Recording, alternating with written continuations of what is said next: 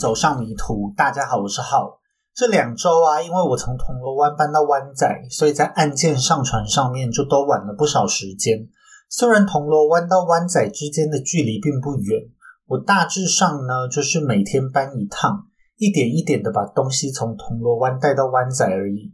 不过除了要把之前的东西带过来之外，还有一些寝具啊、厨具、家居用品之类的，我也都需要重新买哦。所以就变成呢，要一直跑到 IKEA 或者是其他一些有的没有的地方的店，在里面逛来逛去。虽然买的东西不多，但是每一天都还是感觉蛮累的。在我把东西买齐之前呢，就有一段时间我都没有办法煮饭。这时啊，我就发现我的新家附近竟然是有一间非常便宜的便当店哦。在香港呢，有一种很常见的便当叫做双送饭。这个送啊，是左边一个食物的食。右边一个送东西的送，那这个字在广东话里面就是菜肴的意思，所以双送饭啊就是有两道菜的便当。在台湾呢，便当大部分都是一个主菜加三个配菜嘛，那这双送饭的形式就不太一样。双送饭的两道菜呢是自己搭配的，想要两道菜都是肉，或是一个青菜一个肉，或是两道都是青菜，怎么搭配都可以哦。总之呢，就是便当店台面上的菜可以任意搭配。那有些店呢也有三送饭，那就是可以自己选择三道菜来搭配。那在我家附近的这一间双送饭店呢，双送饭竟然是只要二十五港币哦，三送饭也只要三十港币，而且他给的菜啊菜量是蛮大方的。以我的食量来说，这家店的菜量是完全够吃。不过就因为便当店的菜也是偏油。如果他的饭可以再多给一点，就更完美了。我第一次吃这一家双送饭呢，是吃炸鸡翅加糖醋排骨，就是因为觉得都选肉应该比较不亏。不过肉加肉的组合啊，因为没有蔬菜就会吃的比较腻。那我第二次吃就是选择了辣子鸡搭配炒四季豆，吃起来就蛮赞的。那这几个菜的味道呢，我觉得都是可以接受的。而二十五港币换算下来大概只要一百块台币哦。以香港的物价来说，这样的价位是真的是没有什么东西可以挑剔了。所以之后啊，虽然我已经买了厨具还有电锅，但我最近就还是蛮常光顾这家双送饭店的。而且呢，还可以点三十五港币的净双送，就是这个便当盒打开啊，里面是没有饭的，满满的都是自己选的两道菜哦，我就可以自己在家里面煮白饭来配，就可以吃的蛮爽的。那废话讲完之后呢，这一集就要来跟大家继续讲围巾跟大咖的案件。如果还没有听过上集的话，就可以先回去听上一集。那这一集的最后呢，要跟大家分享一个之前讲过的案件的最新进展，在第五十七到第五十九集，蔚蓝海岸的杀机真实世界的死前讯息。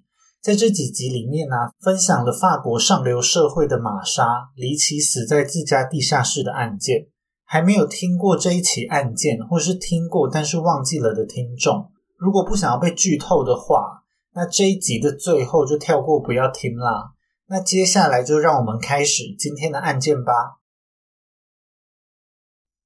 上集的最后呢，讲到了警方到医院向大咖听取证词。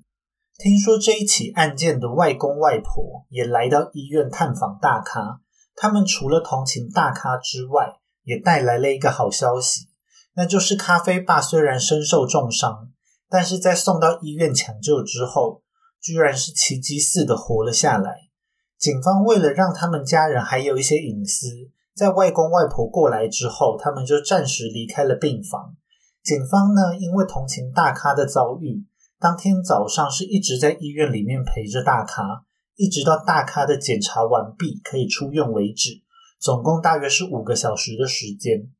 在大咖可以出院的当天下午，警方还答应把大咖还有外公外婆一起护送到另外一家医院去探访咖啡吧。当天早上，虽然警方在大咖的身上没有收获什么有用的证词，但之后啊，警方回想起来。却察觉到了一丝违和感。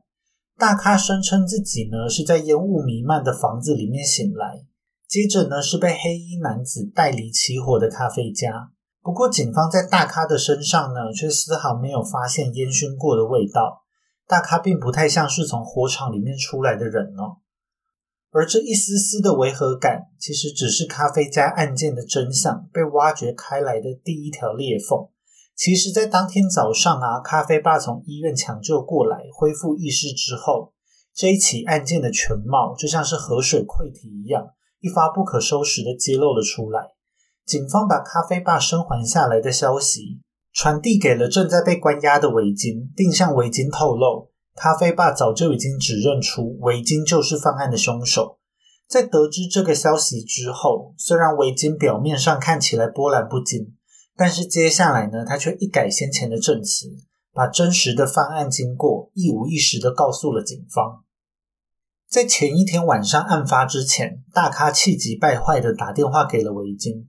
在电话之中呢，大咖再一次对于咖啡爸、咖啡妈阻挠他跟维金的交往感到非常不满。维金除了不停的安抚大咖的情绪之外，他也再一次提议，他希望能够跟大咖两个人私奔，一走了之，不再理会咖啡家的阻碍。但是大咖却再一次拒绝了维金的提议。他在电话里面鼓吹维金，他要维金呢实施一个一劳永逸的解决方案。那就是让咖啡一家人永永远远的消失在这个世界上。这样一来呢，就再也没有人可以阻止他们了。其实啊，这并不是大咖第一次提出这样的想法。在学校的时候，他几乎是每天都会跟维金聊到这个话题。有时候呢，甚至会一天跟维金提到两次哦。他就怂恿维金去除掉自己的家人。早在二月多的时候啊，学校里面就有人在无意之间听到了大咖跟维金的对话。在对话之中，大咖表示，如果维金想要继续跟他在一起，那么除掉咖啡爸跟咖啡妈就会是围巾唯一的选择。而其他的学校同学也说，从这两个人平常的相处状况来看，围巾可以说是对大咖言听计从。只要大咖开口，哪怕是天上的星星，围巾也是会想办法去摘下来给他哦。因此呢，在大咖多次施加压力之下，围巾终于在二零零八年三月一日的深夜，把大咖的想法付诸行动了。在凌晨一点半左右，维金告诉了一个平常一起打猎的朋友，他说呢，自己要出发去咖啡家，除掉他跟大咖之间的阻碍。他问这一个朋友要不要加入他的计划。大咖已经事先告诉了维金家中保险箱的密码，在事成之后呢，这个朋友就可以从保险箱里面分到两千美金的酬劳。维金把一个杀人放火的邀约讲成像是出门买宵夜一样轻描淡写，而按照一般的状况推论，听到这样的杀人邀约，正常人应该是会拒绝吧？更何况这一件事情的风险很高。但是呢，维金跟大咖能够提供给这个朋友的酬劳，竟然只有少的可怜的两千美金哦。但是令人意外的是啊，这个朋友因为刚好很穷，这个朋友因为刚好很缺钱，竟然是一口就答应了维金，他就加入了残杀咖啡一家人的行列。这个朋友呢，是一个二十岁的男生，叫做 Charles Wade，他就是拖车房主人大伟的弟弟，我就叫他小伟。小伟的女朋友看到小伟半夜要跟维金出门，他也想要跟着一起去。小伟的女朋友呢，叫做 Bobby Johnson，跟维金一样是高中的高年级生，我就叫她芭比。芭比虽然并不清楚维金跟小伟要去哪，但她很坚持的想要一起出门哦。她还把自己的车借给了维金还有小伟，三个人呢就开着芭比的车一起前往了咖啡家。在他们抵达咖啡家的时候，因为咖啡家的狗。对着他们的车子狂吠，维金怕会引起咖啡家人的注意，因此就决定要放弃离开。不过呢，在他们把车子驶离咖啡家之后，大咖却很快的就又打电话来了。大咖在电话里面质问维金，为什么没有实行计划就掉头走人？大咖跟维金保证，他会搞定他们家里的狗，他会让狗狗保持安静。他就命令维金再把车开回咖啡家。要在当晚实施他们的杀戮计划。在维金一行人又回到咖啡家之后，咖啡家的狗果然平静了下来。大咖从家中偷偷溜了出来，并坐上了维金一行人的车。在接下来一个小时左右的时间里面，他们就是在咖啡家附近开来开去，并讨论着接下来的行动计划细节。尽管维金不停的试图去说服大咖，他希望大咖能够放弃杀人的计划，跟他一走了之。但是大咖十分坚决的要除掉咖啡爸跟咖啡妈，所以他们最后还是回到了咖啡家。在经过他们讨论之后呢，他们决定不只要除掉咖啡爸、咖啡妈，而是咖啡家的四个人都必须要从这个世界上消失。由维京负责处理掉咖啡爸、咖啡妈。小伟负责将家中的小孩、二咖还有小咖处理干净，他们就只是为了要确保作案现场不会留下任何的目击证人，就连咖啡家两个都还不懂事的小孩子，他们都不打算放过。警方听到维京冷血的供述，就感到非常诧异。他们可以说是与咖啡一家人无怨无仇，就只是在大咖的怂恿之下，就真的出发去置咖啡一家人于死地。当警方问到为什么维京会对大咖如此言听计从的时候，维京就回答：他以后是要加入军队的人，在军队里面，军人就是要对命令毫无怀疑的绝对服从，所以他对大咖也是一样的。他没有去思考大咖这个指示本身的意义，他就是毫无怀疑的去服从命令。维京认为呢，这就是爱。在维京跟小伟进入咖啡家行凶的时候，大咖跟芭比就待在车内静候佳音。维京跟小伟带着一把手枪，还有两把日本武士刀，悄悄地潜入了咖啡家。大咖早在出门的时候就已经偷偷地把大门打开，等待着维京跟小伟的入侵。因此呢，维京跟小伟是不费吹灰之力就潜入了咖啡家。他们两人一进到咖啡家，就迅速的找到了咖啡爸跟咖啡妈所在的主卧室。维金在进到房间之后，对着床上就是乱开了一顿枪，一直到手枪卡住了，维金才被迫停下。维金把卡住的手枪递给了小伟，在小伟搞定手枪之后，他们又朝着咖啡爸跟咖啡妈再开了两枪。维金还用武士刀割开了咖啡妈的喉咙。受到严重枪伤跟刀伤的咖啡妈当场就死亡了。维金跟小伟呢，在主卧室开枪的声音就惊醒了二咖还有小咖，他们本能的感到了危险，并不断惊慌的叫着咖啡爸跟咖啡妈的名字。但是这时呢，咖啡爸跟咖啡妈已经没有办法回答他们了，因为没有人回复他们，二咖跟小咖就绝望的逃到了姐姐大咖的房间里面。但是大咖的房间却是空无一人，他们只好把自己锁在大咖房间里面。围巾跟小伟在处理掉咖啡爸、咖啡妈之后，立刻就向大咖回报了最新进度。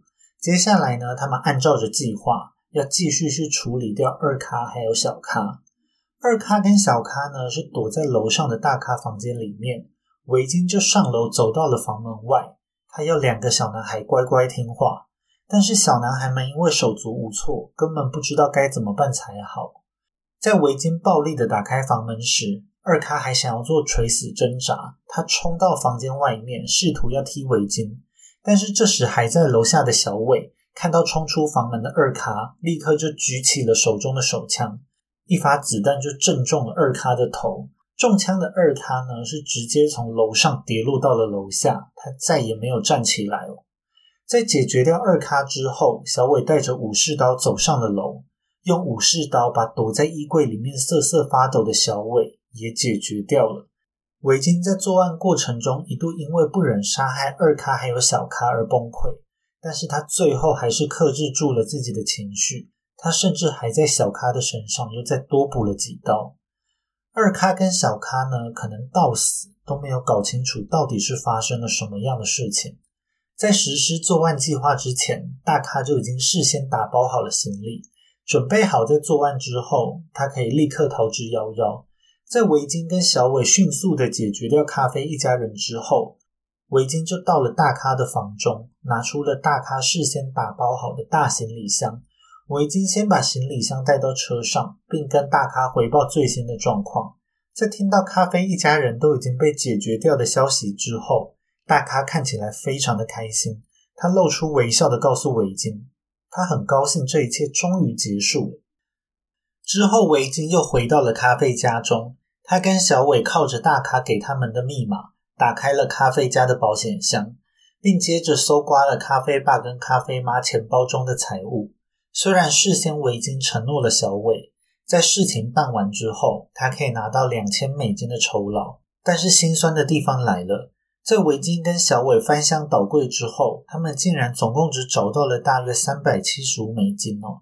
就算把这笔钱全部都给小伟，小伟平均杀一个人的报酬竟然是还不到一百美金。不知道小伟在拿到报酬之后有没有后悔当天晚上的行动？在离开咖啡家之前，维京跟小伟拿出事先准备好的打火机，对着比较容易起火的家具还有衣服们点火。当他们开着车离开作案现场的时候，咖啡家是已经陷入了一片火海。之后，他们回到了大伟的拖车房内。这一夜的杀戮计划终于告了一个段落。认为自己摆脱了家人的束缚，重获自由的大咖心情显得非常愉悦。他开心的跟维京发生了性关系，作为这一个晚上完美的句点。在听取了维京一百八十度大转弯的证词之后。警方的办案方向也出现了重大的转变，大咖从被害者变成了这一起案件的主要嫌疑人。在当天上午，警方发现大咖的时候，当时大咖的精神状况让警方怀疑大咖可能是遭到了凶手下药，因此那个时候就也对大咖做了药物检测。那药物检测的报告就在当天下午结果出炉。在报告里面显示啊，大咖的身上是没有什么药物反应的，而且大咖也并没有吸入烟雾的特征，与当天早上警方察觉到的违和感是相符合的。这一份报告的结果呢，与大咖自身的证词是相互矛盾的，因此就更加深了警方对大咖的怀疑。警方呢，先是按照着维京的证词，将这一起案件的另外两名疑犯小伟还有芭比带回了警局。这两个人呢，并没有支撑多少时间哦，他们很快的就把前一晚的案发经过如实的交代给了警方。这两个人的证词呢，大致上跟维京的证词是完全符合的。他们甚至呢，还提供了更多的案件细节。像是小伟啊，他还详细交代了自己是如何杀害了咖啡家的两名男孩。而在他们证词中的大咖，比维京的证词中的大咖是更加的欢欣鼓舞的。在他们完成作案、开车离开咖啡家的时候，大咖看着火舌窜出的咖啡家，大喊着：“天哪，这真是太棒了！”警方在验证了围巾的说法之后，他们立刻通知了陪伴大咖的警察们。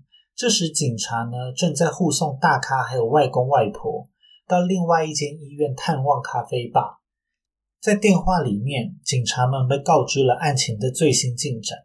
当天早上，在医院里面陪着大咖做检查的警察，原本都是对大咖的遭遇感到很同情，因此在他们听到案情大翻转之后，都觉得十分不可思议，甚至是怀疑是不是自己听错了。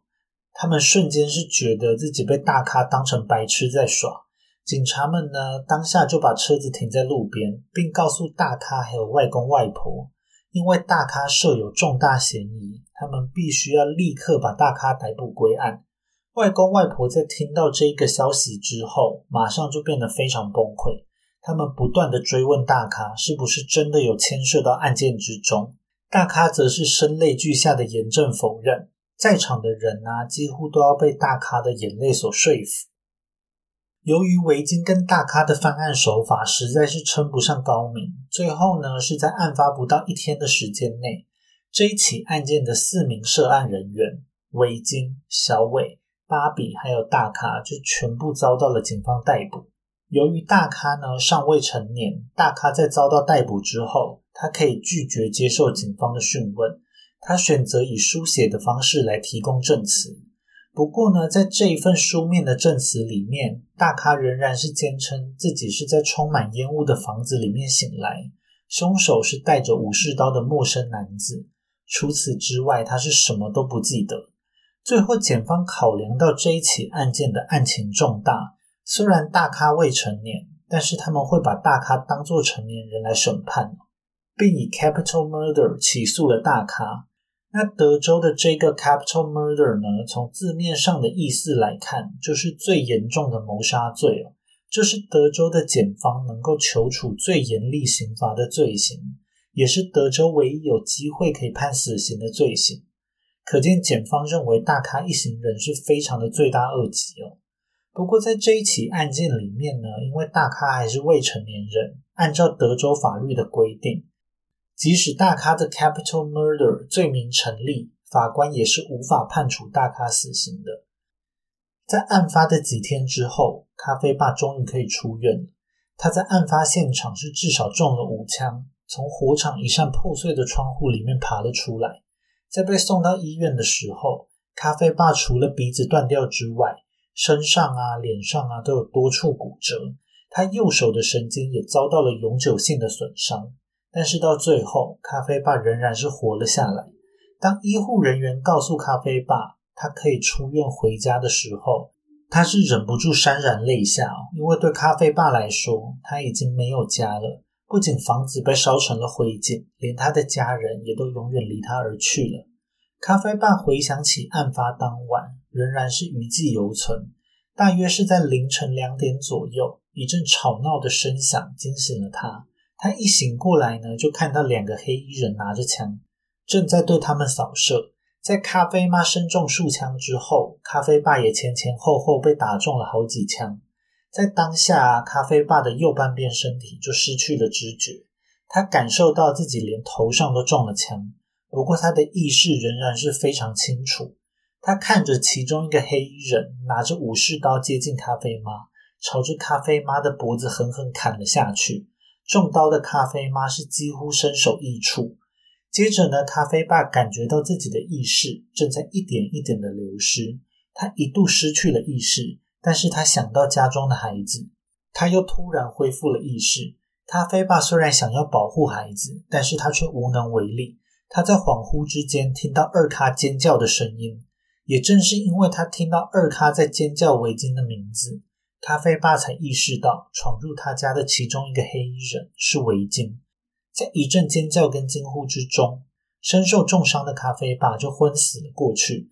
他是事后才知道，二咖遭到了枪杀，而小咖是在衣柜里面被武士刀斩杀的。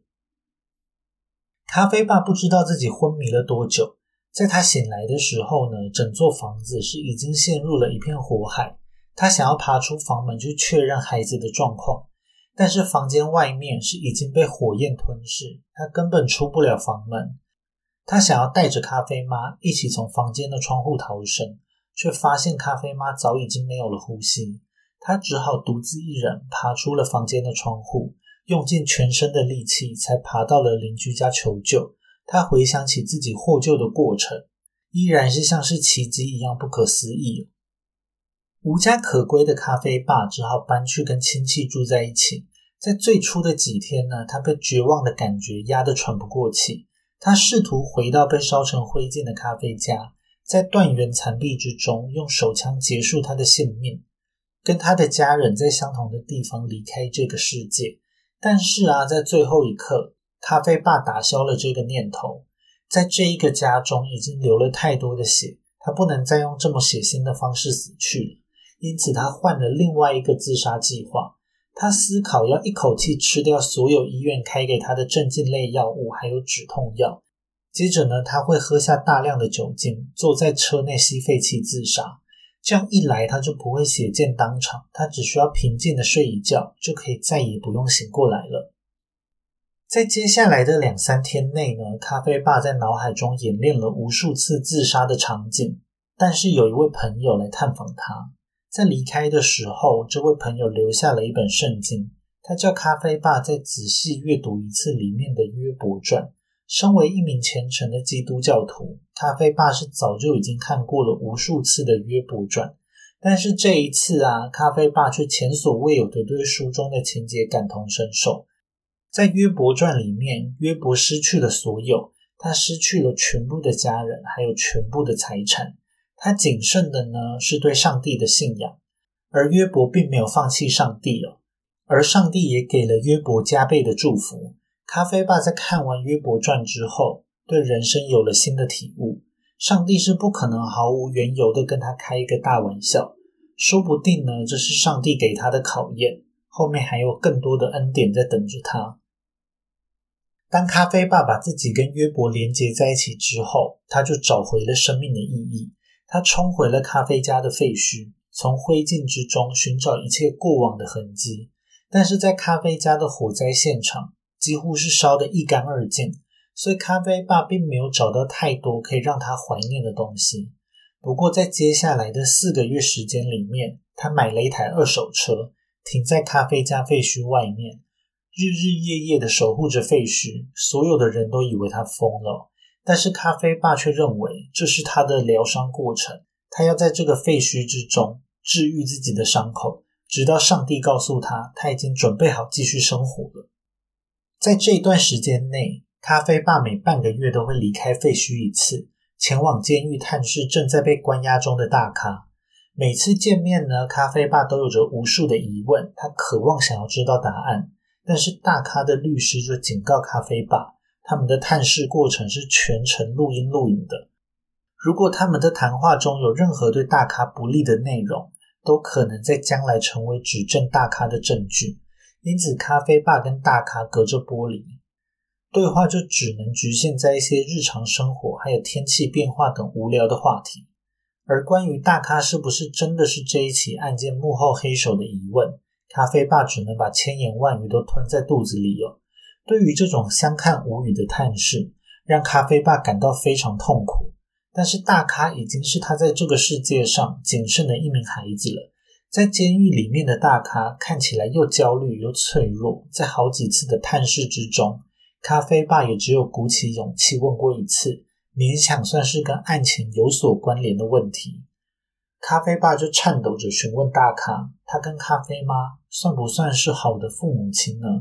大咖也是泪光闪闪的回复：“他告诉咖啡爸，他们是非常好的父母亲，他没有办法奢求有更好的父母亲了。”在每一次探视的最后，咖啡爸都会确保自己有跟大咖表达父爱。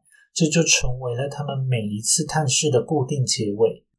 因为这一起案件呢，明明只有鼻屎大的动机，却酝酿出了汪洋般的杀意。四名作案人还有咖啡一家人，其实是说不上有什么仇怨的，却莫名其妙的把他们灭门了，连十三岁还有八岁的小孩都不放过。其中的冷血还有残暴，让社会大众不寒而栗哦。这一起案件呢，几乎没有任何的前兆。突然之间，几个看起来很平常的青少年就变成了杀人的魔鬼，而且他们在犯案之后也并没有表现出什么悔意哦。他们自以为缜密的作案手法，却愚蠢的让人一眼看破。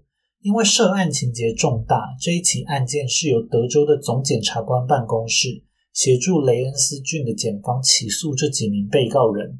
即便是已经有了多年职业经验的检察官，也认为这一起案件的凶残程度是非常罕见的。尽管警方很努力的想要帮这一起案件的犯案动机找到一个合理的解释，不过他们的努力啊，一直都是徒劳无功的。维金跟小伟在案发当晚虽然都有喝酒，但是却并没有吸毒，也没有出现神志不清的状况。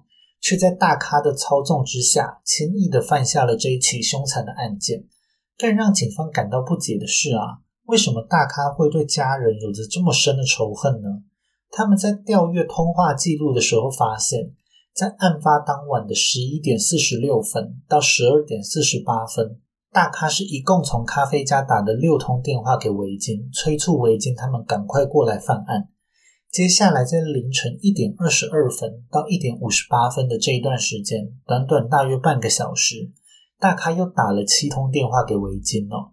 跟维金的证词一做比对，这七通电话呢，就是大咖在质问维金一行人为什么掉头离开。大咖保证他会搞定家中的狗，他要维金一行人赶快再回来解决掉他的家人。这一串又多又密的通话记录透露出来的就是。让检察官都感到彻骨冰凉的坚决杀意哦！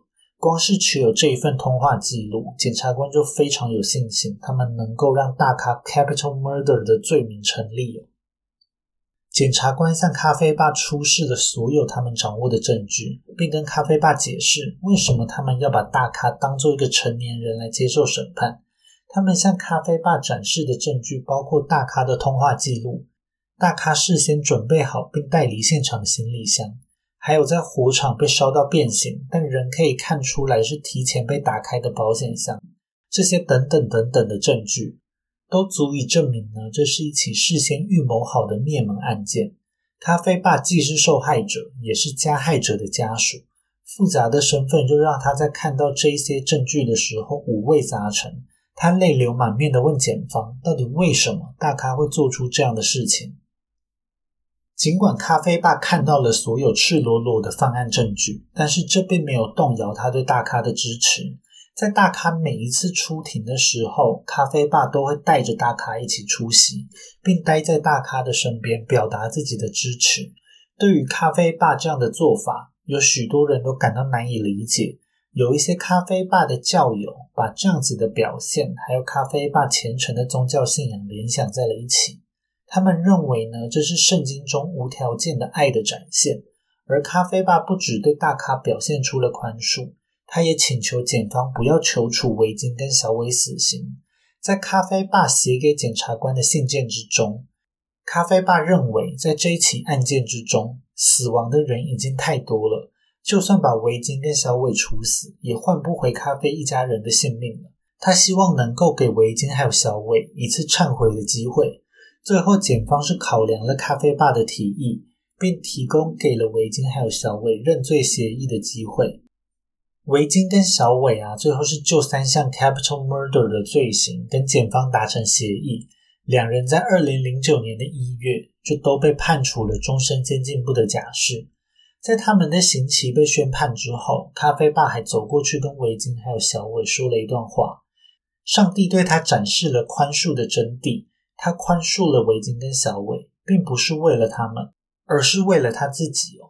尽管维金跟小伟从他身上夺走了太多东西，他仍然不想一辈子都活在仇恨之中。如果他想要彻底治愈自己的伤痕，继续他的生活，他必须要找到自身的宽恕之心。这可能是咖啡爸一辈子做过最困难的事情，但他仍然是选择宽恕。小伟在听完这一番话之后无动于衷，但是维金的脸上却流下了两行泪水。大咖虽然没有实际动手杀人，但是身为这一起案件的主谋，大咖应该是也要受到终身监禁不得假释的刑罚。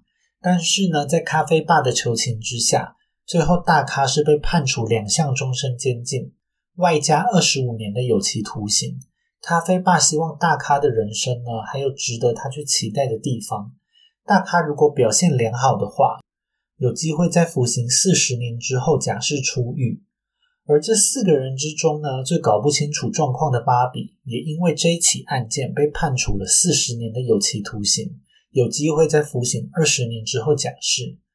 芭比在这一起事件之前啊，他在学校从来没有惹出过麻烦哦。在案件曝光之后，芭比涉案的事情也让学校的许多人都感到难以相信。虽然在案发当天芭比没有动手，他还声称呢自己当天晚上是不断的说。他想要回家了，但是其他的人并不允许他离开。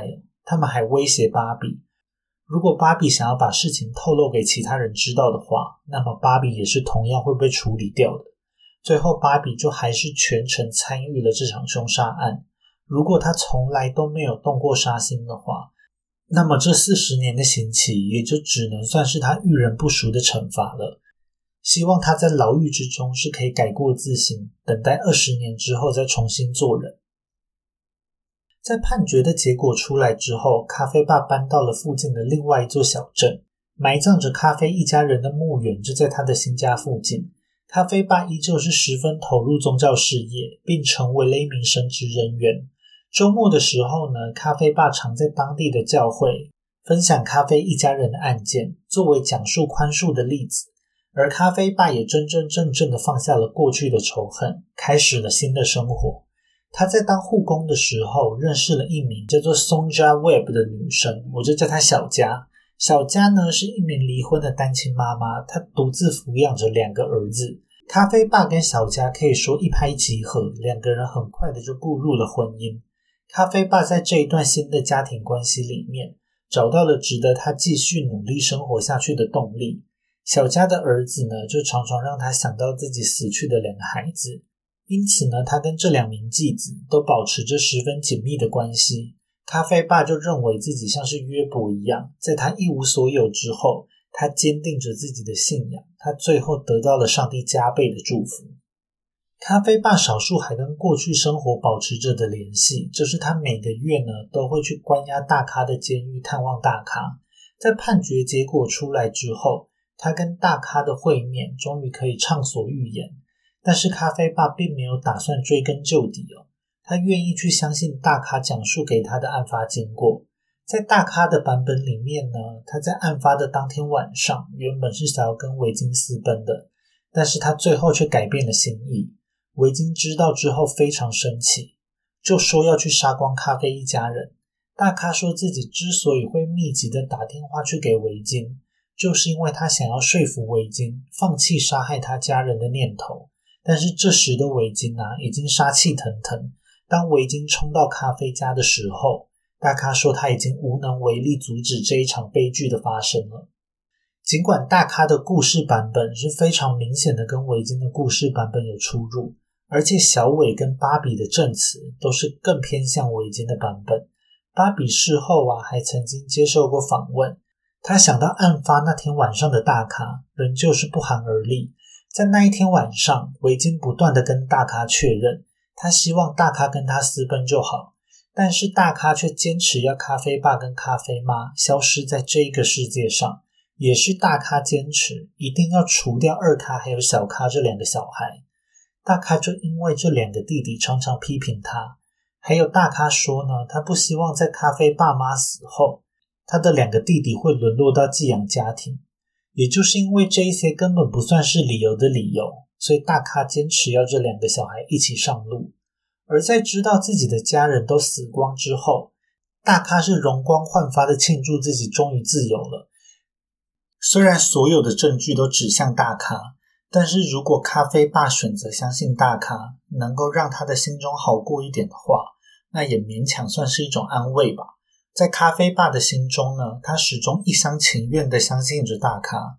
他认为大咖从来都没有想到，维京竟然真的会去杀死咖啡一家人。在咖啡爸的心里，大咖永远都是在他不小心撞死松鼠的时候，会为了死于非命的松鼠而哭泣的女孩。他更不愿意去相信大咖会是策划了这一起残忍凶杀案的幕后黑手。在监狱里面，大咖在定期与心理医师的会面之中，他也都把自己塑造成这一起案件的受害者。在大咖讲述的故事里面。这一起案件都是因为他要跟维京分手，维京在克制不住自己的情绪之下，才会去冲动的杀死了咖啡一家人。大咖声泪俱下的表演，甚至让心理医师一度认为大咖所说的才是真相。但在这一起案件的细节一一曝光之后，心理医生才发现自己也只是被大咖惊人的演技所欺骗。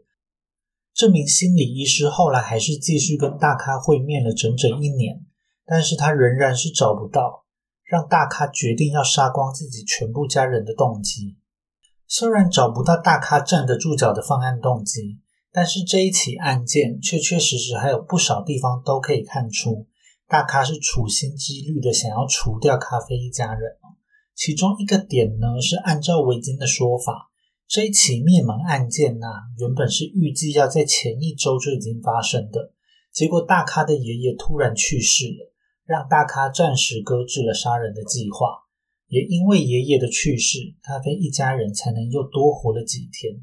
不过这并不足以让大咖放弃计划，所以最后他们还是选择了动手。另外一个点呢，是关于先前在教堂里面跟大咖亲热。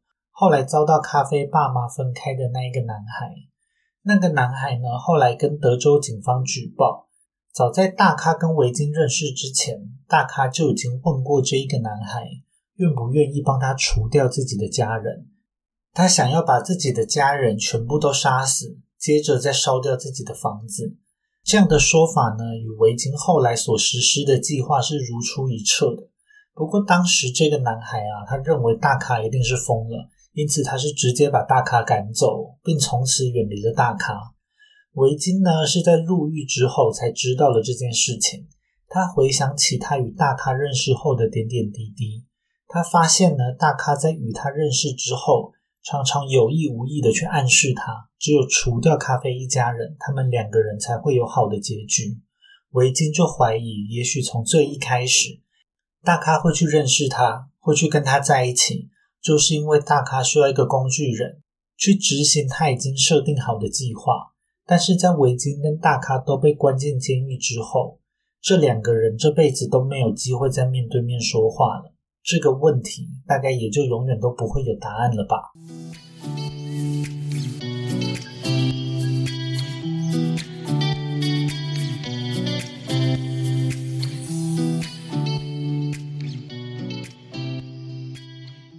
在第五十七到第五十九集《蔚蓝海岸的杀机：真实世界的死前讯息》的这一个案件。